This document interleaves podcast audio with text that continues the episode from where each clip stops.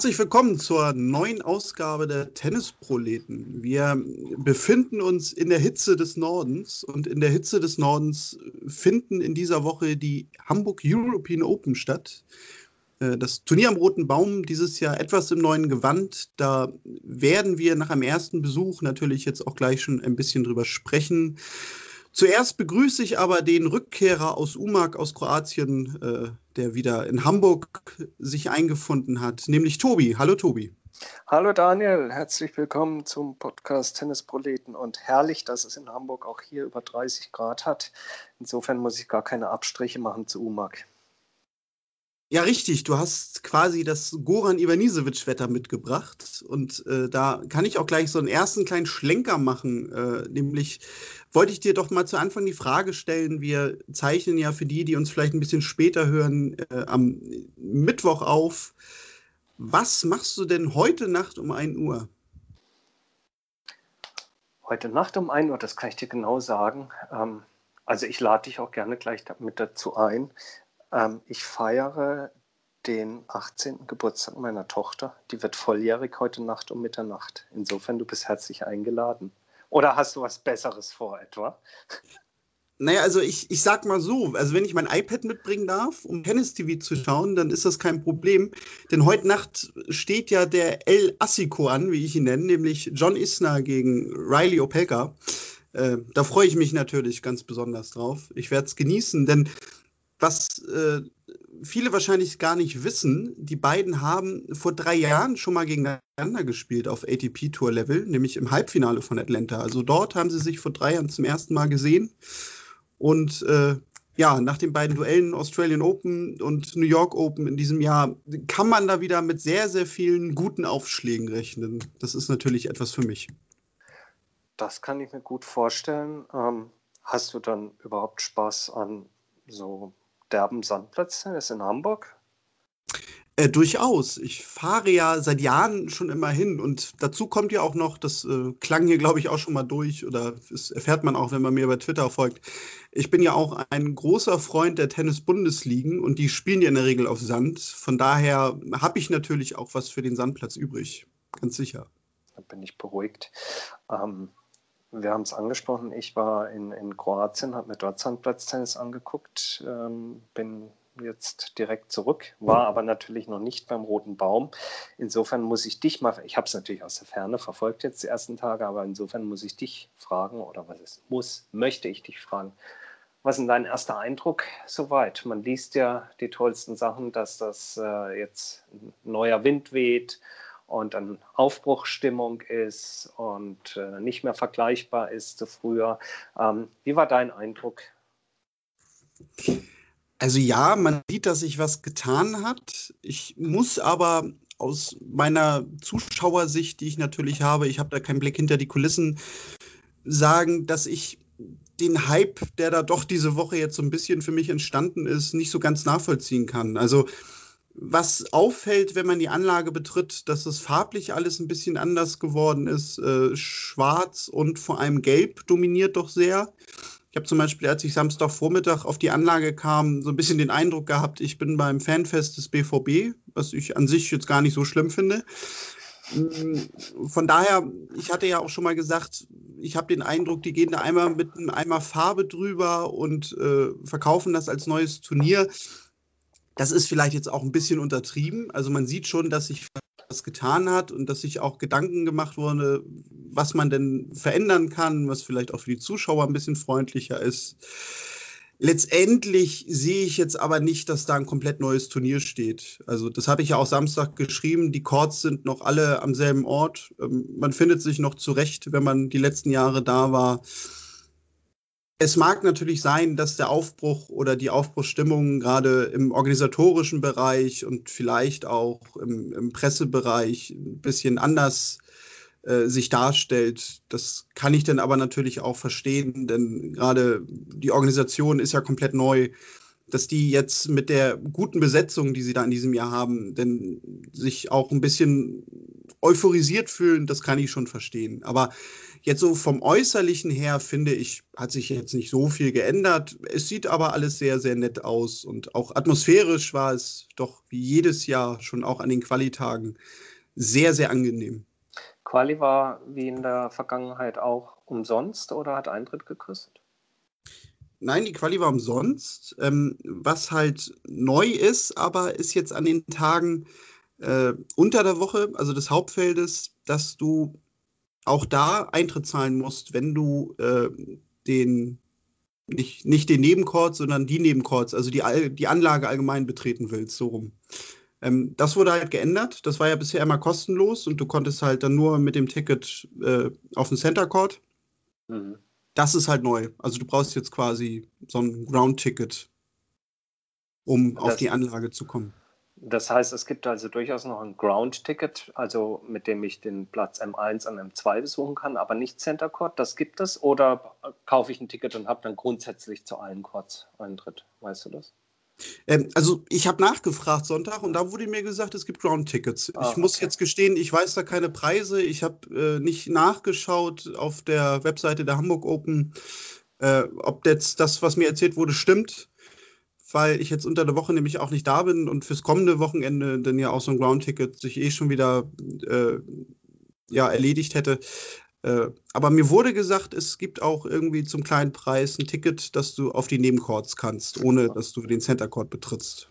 Okay, was sich dann sicherlich gestern für den geneigten Zuschauer gelohnt hätte, da es ja relativ viele Partien gestern gab, die dann auch die Nebenchords gefüllt haben. Am Montag gab es ein einziges Match auf M1. Alle anderen Matches fanden auf dem Center Court statt. Insofern wird es da dem geneigten Ground Court Passbesitzer äh, wenig, äh, wenig gefallen haben. Äh, nichtsdestotrotz, ich finde, und du hast das Feld angesprochen, das Feld ist natürlich ähm, überdurchschnittlich gut, im, vor allen Dingen im Vergleich zu der, sag ich mal, zu der Schelte, die es die letzten Jahre dann doch auch immer gab. Oh, in Hamburg treten nicht die Stars an und wenn, dann ist immer nur einer, für den man tief in die Tasche greifen muss ich persönlich fand ja auch die letzten Jahre immer, dass du allerfeinstes Tennis geboten bekommen hast, auch wenn vielleicht der ein oder andere schillernde Name äh, nicht dabei gewesen sein mag. Das war die letzten Jahre immer großer Spaß dazu zu schauen. Nichtsdestotrotz dieses Jahr aus meiner Sicht haben sie natürlich ein, auch von den Namen her fantastisches Feld. Das sollte helfen, Zuschauer bei dem tollen Wetter auf die Anlage zu bekommen. Und ich hatte einen Tweet gelesen, wo sich, äh, ich will nicht sagen, beschwert wurde über die Eintrittspreise, aber es hieß, boah, 45 Euro, das ist ganz schön viel. Hm. Äh, ja, natürlich, wenn ich als, als Besucher auf so ein Turnier gehe, dann würde ich auch am liebsten nichts zahlen oder halt 10 Euro zahlen. Aber ich wollte dich mal fragen, wie, wie, wie siehst du das eigentlich, wenn ich Zutritt habe auf den Center Court? In dem Fall sind die zitierten 45 Euro für eine Kategorie 2 Karte. Also es gibt auch Kategorie 3, das ist eins schlechter oder weniger gut, die kostet 35 Euro. Findest du das teuer? Findest du das angemessen oder günstig? Wie, wie, wie siehst du das? Ich muss sagen, als ich das das erste Mal gelesen habe, diese Preistabelle, habe ich mir auch gedacht, oh, das ist ja wahnsinnig teuer. Ich glaube sogar letztendlich, wenn man das auch mit Halle vergleicht, tut sich das gar nicht so viel. Ja. Also ich habe so ein bisschen den Eindruck, dass die Preise nach oben hin ein bisschen äh, mehr anziehen. Aber zum Beispiel die 25 Euro am Montag, am ersten Tag in der Kategorie 3, das zahlst du in Halle, meine ich auch. Ja, und am Montag um, waren meines Erachtens vier Matches auf dem Center Court und dann eben noch eins auf, auf M1. Genau. Das Ground kostet übrigens pralle, 10 Euro. Prallevoller. Okay. Und gestern, gestern war ja ein, ein Megatag, wo du im Grunde genommen dich auch gar nicht vom Center Court hättest wegbewegen müssen, wenn du die äh, vier Top-Spiele sehen wolltest, aber auch auf den, auf den Nebenplätzen war inklusive Einzel und Doppel alles geboten. Und äh, also ich, ich lade keinen Turnierveranstalter dazu ein, bitte die Preise zu erhöhen und sowas. Wie gesagt, ich würde lieben gern für einen Fünfer irgendwo auf dem Gelände gehen. Aber nochmal, ich muss sagen, wenn man jetzt zum Beispiel gestern da war und ein Kategorie 3-Ticket und man sieht, ich kenne eigentlich kaum ein Tennisstadion, normalen Ausmaßes, wir reden jetzt nicht von einem US Open, in dem man nicht gut sieht. Und deswegen muss ich auch immer sagen, okay, wenn ich mich für den günstigsten Platz entscheide, sehe ich gut, zahle 35 Euro und bin von morgens um 11 Uhr bis abends 8 8.30 Uhr, 20.30 Uhr auf einer Anlage. 35 Euro, wenn ich sehe, was Leute raushauen für Konzertkarten, wenn die zu, I don't know, Coldplay gehen, da latzen die mal schnell 100, 120 Euro ab. Äh, wenn sie ins Fußballstadion gehen, ich weiß nicht, was die günstigste Karte beim HSV kostet, aber ich tippe mal wahrscheinlich 30 Euro für 90 Minuten oder irgendwie sowas, äh, ein Sitzplatz äh, wenn Sie hier in Hamburg in die Elbphilharmonie gehen und, und, und. Insofern finde ich 35 Euro für einen ganzen Tag lang, darf ich sagen, Weltklasse-Tennis, finde ich nicht also ich finde das nicht zu viel. Ich finde das nicht äh, in der, äh, ich würde das nicht in der Kategorie unverschämt verorten. Nein, also genau, das sehe ich halt auch so. Und gerade, das war bei mir dann nachher so ein bisschen, als ich den Vergleich dann gesehen habe mit Halle, das ist preislich in Ordnung. Es mag halt vorher günstiger gewesen sein. Da ist man dann vielleicht auch ein bisschen verwöhnt, gerade wenn man nur jedes Jahr den roten Baum kennt. Ähm, aber wenn ich mir zum Beispiel denke, was ich äh, jedes Jahr in Basel zahle, wenn ich da bin, das ist schon zum Beispiel eine ganz, ganz andere Nummer. Mhm, mh. Also da ist das äh, purer Luxus, äh, ohne das jetzt äh, schönreden zu wollen. Aber ich finde schon insgesamt, die Preise sind vollkommen in Ordnung. Also es ist ja auch immer eine Frage des äh, sozusagen des Anspruchs. Äh, also was, was bin ich eigentlich bei? Gibt es ein Recht auf äh, äh freie, freies Tennis gucken? Äh, freies Profi-Tennis gucken, also sprich Menschen, die dem professionell nachgehen. Und, äh, und wenn du dann siehst, eben was die Menschen sonst alles an, an Geld ausgeben, um sich zu unterhalten, äh, im Urlaub, wo auch immer, dann finde ich nach wie vor 35 Euro okay. Klar, wenn du das natürlich wiederum vergleichst, sagen wir mal jetzt mit einem Ground-Ticket bei einem Masters 1000 kombinierten WTA-Turnier, ähm, dann kriegst du dort nochmal mehr Qualität fürs Geld. Also Beispiel Rom, da zahlst du in den ersten Tagen fürs Ground-Ticket 35 Euro und da bist du wirklich von morgens bis abends auch unterwegs und siehst die gesamte Weltklasse für 35 Euro.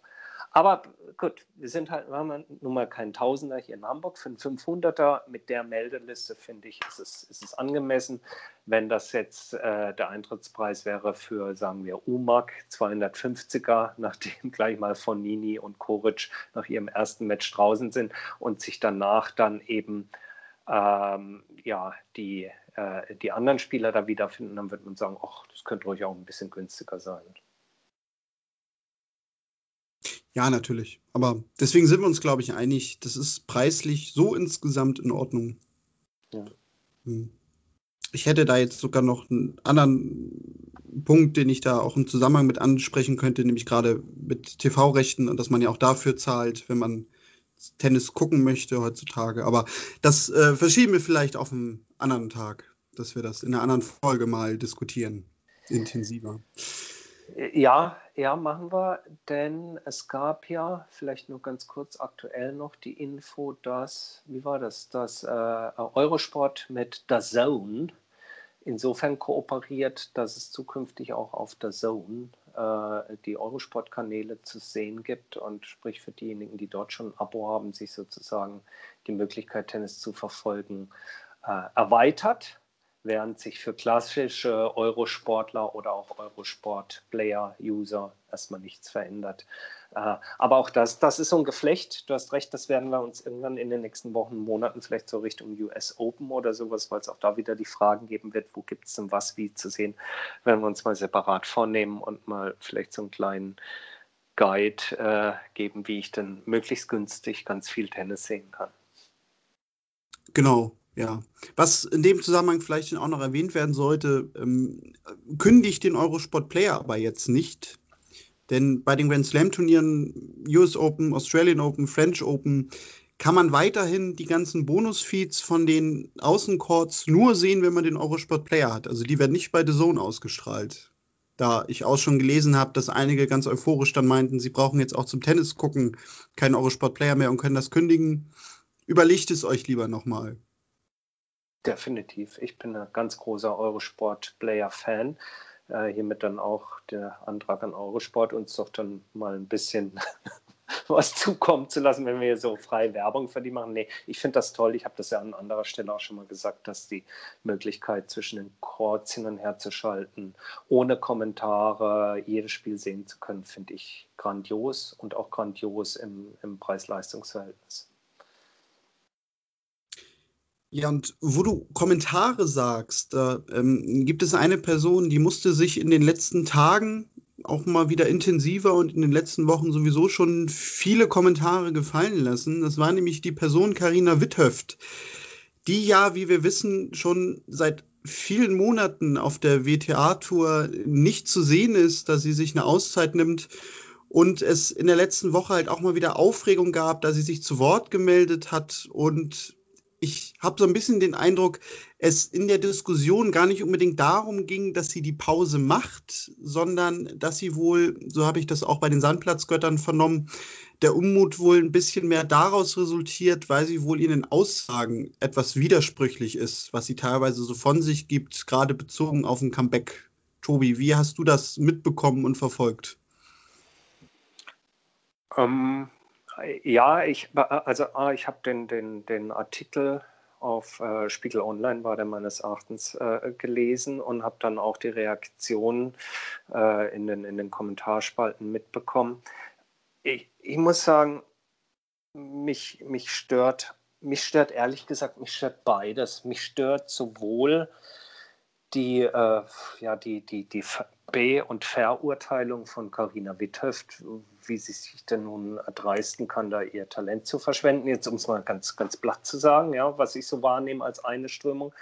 Äh, das stört mich, weil es ist, ich finde, es ist am Ende ihre, ihre, nicht am Ende, sondern es ist grundsätzlich ihre Entscheidung, was sie machen möchte und ob sie Tennis for Fun spielen möchte oder Profi sein möchte oder äh, Mode studieren oder was auch immer. Sie ist frei darüber zu entscheiden, was sie machen möchte. Und sie ist niemandem Rechenschaft schuldig, ob sie nun äh, ihr Talent für Tennis weiterhin in, äh, in, in, in Bares umsetzen möchte oder nicht. Das ist das eine. Und das zweite, was du ansprachst, dann, ob sie sich in widersprüchliche Aussagen da verhaspert hat oder nicht.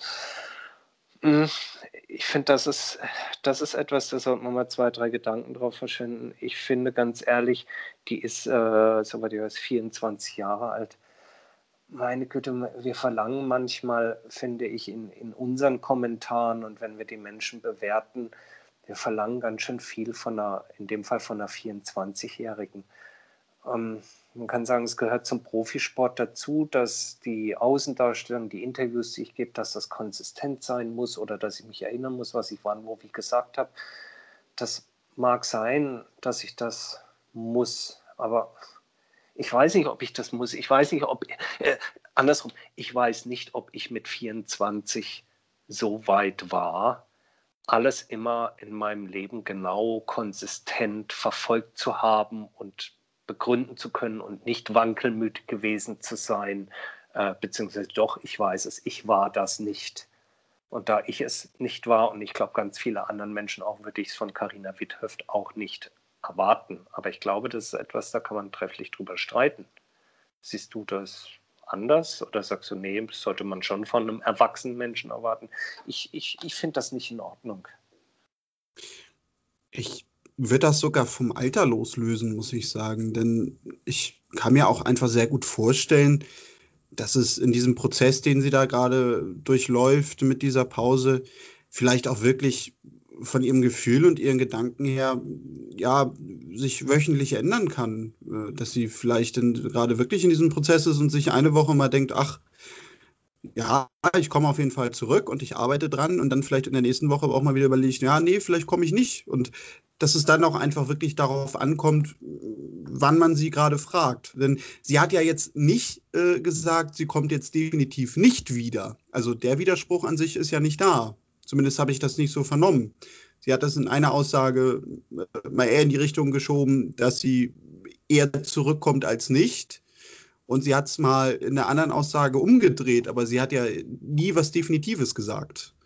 Ähm, von daher finde ich auch das jetzt vom Alter losgelöst gar nicht so äh, bewertbar. Ähm, was ich schon irgendwo nachvollziehen kann, ist, dass ein deutscher Tennisbund oder in der Form wurde ja auch Barbara Rittner immer zitiert, weil sie halt auch dazu gefragt wurde als bekannteste Person, äh, dass da schon ein bisschen Unmut herrscht, weil man enttäuscht ist, weil man natürlich auch in so eine Person äh, Zeit investiert, nicht nur monetär, sondern auch äh, zeitmäßig. Ich glaube aber, das hat letztendlich auch ein bisschen noch den Hintergrund, dass sie, wenn wir es jetzt mal ganz fies ausdrücken, gerade überhaupt die einzige deutsche Tennishoffnung ist. Du meinst, dass sich daran äh, insofern auch geklammert wird, so nach dem Motto, eigentlich, ja. ich brauche die in meinem DTB-Team äh, als Brücke bis zur nächsten Generation, weil es die einzige ist, die was reisen könnte? Genau, also das meine ich. Mhm. Und weil wahrscheinlich auch der Zeitpunkt natürlich bei ihr seltsam war, denn äh, rechnen wir mal nur ein Jahr zurück. Äh, sie hatte Anfang des Jahres 2018 ihre höchste Platzierung. Da war sie, glaube ich, auf Platz 48 oder so. Also mhm. sie war ja eigentlich gerade auf dem Höhepunkt. Und gut, jetzt war die letzte Saison dann natürlich nicht gut. Und da hat sie dann nicht viele Punkte gesammelt, ist dann wieder zurückgefallen. Aber es war ja jetzt nicht so, dass sie seit mehreren Jahren irgendwie erfolglos war und deswegen gesagt hat, ich nehme mir mal eine Auszeit, sondern ich glaube, das spielt halt auch noch mit rein. Das sind, glaube ich, diese beiden Dinge. Einerseits, dass sie gerade so ein bisschen eigentlich auf dem Weg nach vorne war für viele und, und so ihren Karrierehöhepunkt erreicht hat, denn gerade auch Ende 2017 mit dem Turniersieg in Luxemburg. Mhm, mh. Und dass es aber gleichzeitig auch einfach keine andere deutsche Spielerin gibt, äh, der man jetzt in dem Zeitraum oder in dem Alter irgendwie überhaupt zutraut, mal in die Top 50 vorzudringen. Äh, ja, das ist, glaube ich, Klammern, was du sagst, das richtige Wort. Das spielt da, glaube ich, ganz intensiv mit rein. Denn vor ein paar Jahren gab es ja auch mal eine Laura Siegemund, die letztendlich genau dasselbe gemacht hat, die sich gesagt hat, ich höre auf, ich lasse es und studiere erstmal. Und da kann ich mich jetzt nicht dran erinnern, dass sich die Leute da groß drüber beschwert haben und gesagt haben, oh Gott, und jetzt wirft die ihr Talent weg und das kann doch gar nicht angehen und wie verantwortungslos, sondern da hat man sie einfach machen lassen. Und dann kam sie sogar ein paar Jahre später wieder zurück und ist ja sogar besser als äh, jemals zuvor, würde ich sagen. Das stimmt, das stimmt.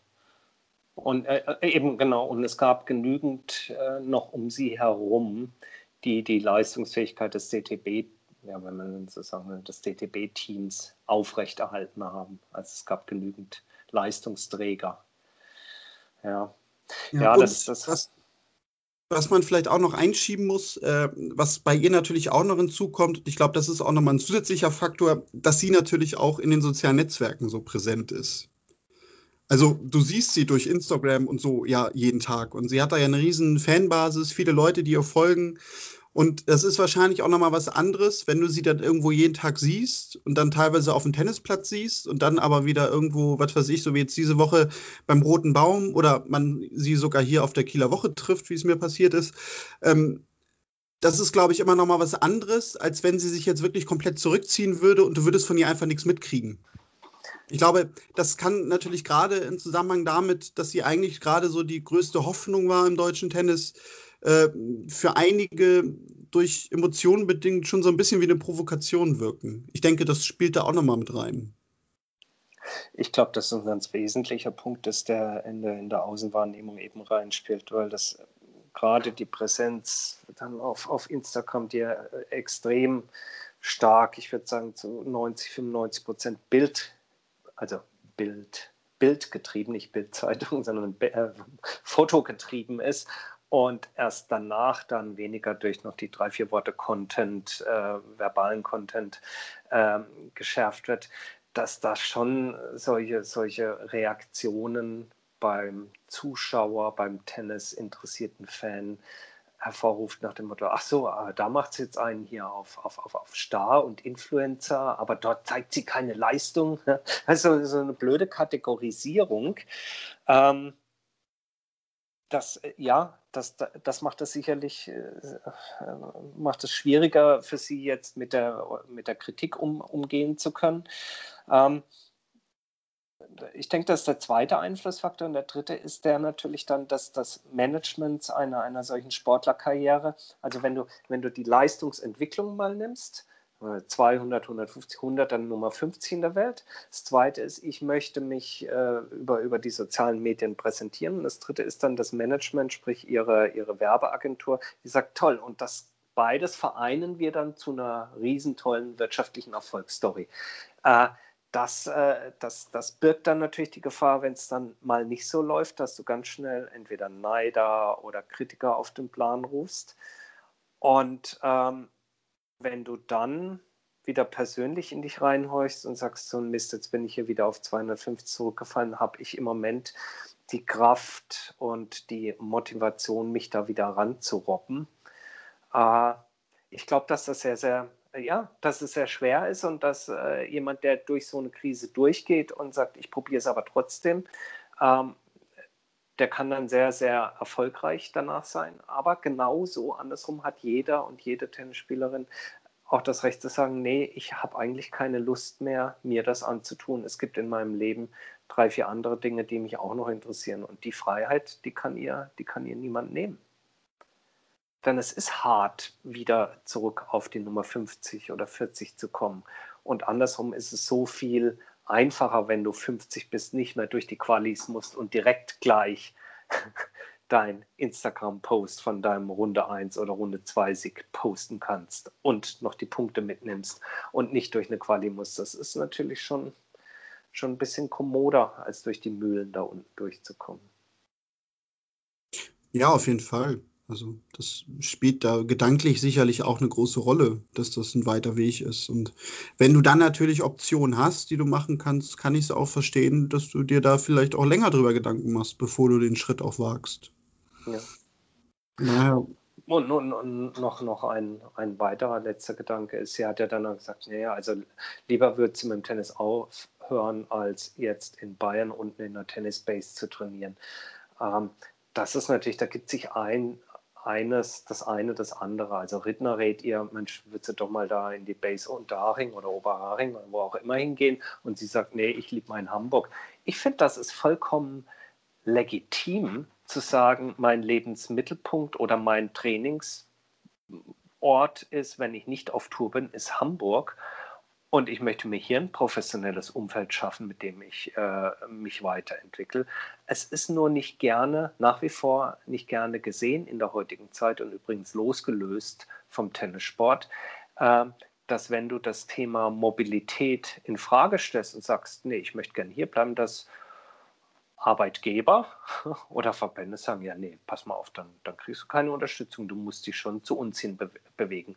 Und diesen Mut als 24-Jähriger zu äh, sagen, nee, ähm, ich möchte gern mein Leben hier in der Stadt führen und nicht in der anderen, das wiederum finde ich, finde ich, finde ich eigentlich ganz, ganz bemerkenswert weil wir heute von, von, äh, schon von jungen Jahren auch drauf getrimmt werden, dass wir Mobilität grundsätzlich mitzubringen haben, um heute professionell erfolgreich zu sein. Und ja, leider ist das so in vielen Fällen. Und deswegen finde ich es umso bemerkenswerter, wenn jemand auch für sich selber definiert, nee, Mobilität nicht um jeden Preis, denn das und das und das ist mir in meinem Umfeld wichtig. Also ich finde, man kann es auch mal so sehen, dass es durchaus auch ein starkes Statement einer jungen Frau ist, zu sagen, ich verkaufe mich nicht um jeden Preis. Ja, ein guter Gedanke, das stimmt schon. Das ist ein bisschen ist, arg weit gefasst vielleicht von mir und es gibt sicherlich auch gute Argumente jetzt wiederum dagegen. Zu sagen, ja, sie hat das und das und das, aber danken mitgenommen. Ja, es ist ein komplexes Thema, aber wie gesagt, was ich eingangs gesagt habe, ich finde, am Ende ist, ist jeder einzeln für sein äh, Gelingen und sein Glück und sein Wohlempfinden verantwortlich und ist eigentlich wenig Rechenschaft schuldig. Es sei denn, du hast einen Vertrag unterschrieben. Ja, ich meine, das ist wie im Arbeitsleben auch, wenn du dich vertraglich verpflichtest, und das ist die Leistung, das ist die Gegenleistung, dann hat man dafür als erwachsener Mensch äh, eben für, für einzustehen. Das ist klar. Aber es gibt keine, kein, es gibt keinen Grund eigentlich im, im Erwachsenwerden oder auch im später, und du hast von losgelöst vom Alter ähm, äh, erwähnt, es gibt keinen Grund, eben wenn es keine vertragliche Bindung gibt, äh, zu sagen, nee, ich hätte es jetzt aber gerne in meinem Leben, gerne jetzt mal so rum. Ja, das ist richtig. Da wären wir, glaube ich, wieder dann beim Ausgang des Themas sozusagen. Ähm, ja, dann würde ich sogar sagen, belassen wir es äh, für heute vielleicht auch dabei. Und schreibt uns gerne da draußen eure Ansichten, äh, wie ihr dazu steht und äh, was ihr zu der ganzen Thematik Karina Witthöf zu sagen habt. Das würde uns natürlich sehr interessieren. Absolut. Und äh, wie ihr schon merkt, äh, ist heute ein Podcast, der sich weniger an Ergebnissen entlanghangelt, sondern wirklich in die Tiefen geht. Also so richtig fast schon in Richtung des literarischen Quartetts im ZDF früher. Wir beschäftigen uns mit den wirklich wichtigen Fragen im Tennis, nicht nur mit Ergebnissen. Oder? Das, das, klingt jetzt, das, das klingt jetzt fast so, als, als äh, sei das ein, ein äh, böser Seitenhieb gegen einen anderen Podcast, der wöchentlich erscheint. Aber nee, nee, nee, nee, nee, nee. Oh Gott, oh Gott, oh Gott, oh Gott. Nein, nein, gar nicht. Ich habe nur gerade, weil wir sind bei dem Witthöft-Thema ja oh, eigentlich mehr oder weniger unvermittelt in, in, eine, in eine, ziemlich äh, breitere Betrachtungsweise reinge, äh, reingeraten, die man jetzt wirklich auch nur 90 Minuten länger hätte diskutieren können, bis hinein ins, ins Arbeitsleben und, und, und. Deswegen habe ich gedacht, das ist eigentlich das ist ganz interessant und ist vielleicht für euch, werte Hörerinnen und Hörer, vielleicht auch mal ganz nett, mal nichts über Ergebnisse zu hören, sondern äh, als Gedankenanstoß äh, so rund ums Tennis. Gut, dann hätten wir das hier gerettet. Ähm, ja, du warst beim literarischen Quartett. Ähm, wir haben uns jetzt so für die restlichen Wochen im Sommer ausgesucht, dass wir euch ganz gerne jede Woche ein kleines Buch vorstellen möchten, vielleicht auch mal ein größeres Buch, das mit dem Thema Tennis zu tun hat. Ähm, und in dieser Woche macht Tobi den Auftakt sozusagen in unsere Sommerbuchreihe. Und ja, du hast dir ein Buch ausgesucht von jemandem, der wahrscheinlich auch bei Twitter einen gewissen Bekanntheitsgrad hat unter den Tennisfans, würde ich mal so vermuten. Ja, passend zur Sommerferienzeit habe ich als erstes Buch äh, eine kleine Lektüre ausgewählt, die sich hervorragend am Strand äh, lesen lässt. Ähm, weil man muss sie nicht in einem Rutsch lesen, man kann immer mal wieder drin blättern, man muss sie auch gar nicht unbedingt auf Seite 1 beginnen, sondern fängt auf Seite vielleicht 200 an. Es ist äh, vom Florian Goßmann die 111 Gründe, Tennis zu lieben, ist erschienen im Verlag Schwarzkopf und Schwarzkopf äh, ist inzwischen in einer aktualisierten und erweiterten Neuausgabe erhältlich, äh, sodass auch beispielsweise ein Dominik Thiem sich da schon wieder drin findet. Und äh, es sind einfach 111 Liebeserklärungen an den großartigsten Sport der Welt. Ich habe das Buch schon vor einiger Zeit gelesen, aber dachte jetzt gerade so, äh, der ein oder andere für euch noch was sucht, was er irgendwo an der Algarve, Ostsee, wo auch immer am Strand lesen kann und schmücken kann, ist das äh, ein, ein ein, ein wirklich nettes Buch, ähm, was es natürlich, denke ich, in allen Varianten gibt. Äh, ich habe es ja als Taschenbuch gerade vor mir, gibt es aber bestimmt auch als E-Book äh, für diejenigen, die nichts äh, ins Gepäck bei euch mitpacken möchten. Und um euch nur eine kurze Idee zu äh, geben, bin ich mal kurz hier beim 75. Grund hängen geblieben. Es passt so schön, weil ein Tennisurlaub auch mal vor dem Fernseher stattfinden kann. Und Florian Gorismann schreibt, wenn die Fernplanung ansteht, trage ich seit Jahren zwei Wochen Urlaub für Ende August, Anfang September im Kalender ein. In dieser Zeit finden die US Open statt. Und wenn ein Flug nach New York schon nicht im Budget drin ist, dann zumindest ein US Open TV-Urlaub. Wie ein solcher vonstatten gehen kann? Zum Beispiel, indem man den Fernseher für zwei Wochen auf den Balkon oder in den Garten verpflanzt und mit Kaltgetränken von 17 Uhr abends bis spät in die Nacht die Seele baumeln lässt. Oder noch besser, eine Urlaubsreise in südliche Gefilde bucht tagsüber am Strand entspannt und ab 17 Uhr topfit im Hotelzimmer vom TV liegt. Klingt toll, oder? Ist es vermutlich auch in der Theorie. 2011 hatte ich meinen Spanien-TV-Urlaub schon fast in der Tasche. Nach ersten Vermittlungsproblemen, was du willst in Spanien alles machen? US Open schauen und leichten Verunsicherung, das ist doch kein Urlaub, hatte ich mich dazu durchgerungen und einen Flug sowie eine nette Fernanlage ausgekundschaftet. Ich hatte sogar den Weg vom Strand zum, zum Zimmer getimt. Der Anruf vor Ort, ob auch ganz sicher Eurosport zu empfangen oder und ein schneller WLAN-Anschluss verfügbar sei, war eigentlich reine Formsache. Dann der Knall, kein Eurosport, kaum Internet. Geschockt ließ ich die Aktion ab. Das war ein Fehler. Den Ablauf eines Urlaubs zu Hause kennt jeder. Der feine, freie erste Tag hat zwangsläufig den zweiten zur Folge, an dem man sich an all die bösen Dinge erinnert, die man endlich mal machen sollte. Versicherungen abschließen, aufräumen etc. etc.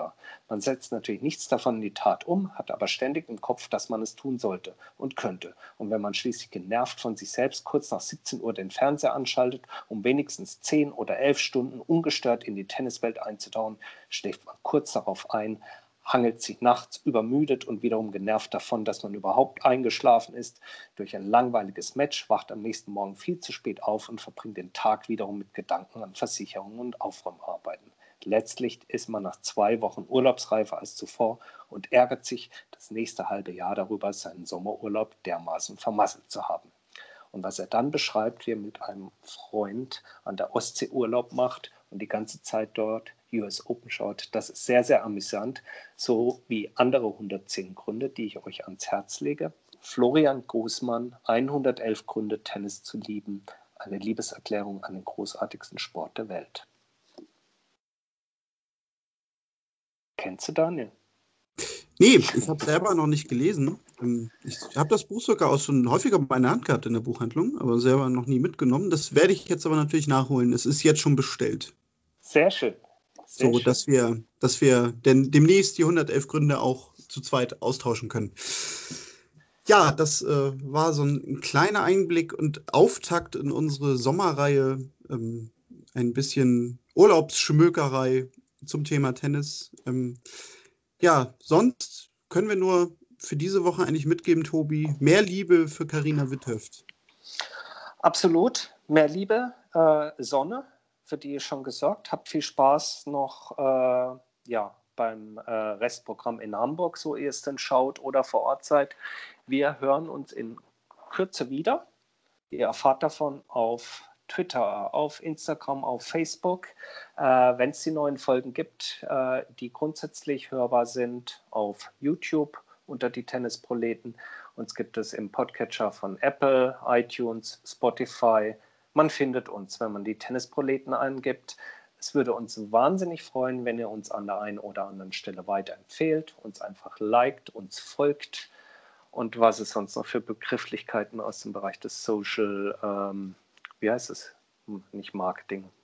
Social Media, Social ja. Media. Ja, wir sind absolut Bereich gibt. in dem ja, Bereich. Wir sind die totalen Profis mit Herz bei der Sache, leidenschaftlich, subjektiv. Äh, insofern lasst uns wissen, ob es euch gefällt, was ihr euch wünscht. Und wir hören uns in Kürze wieder. Bis dahin, alles Gute. Ciao, ciao aus Hamburg.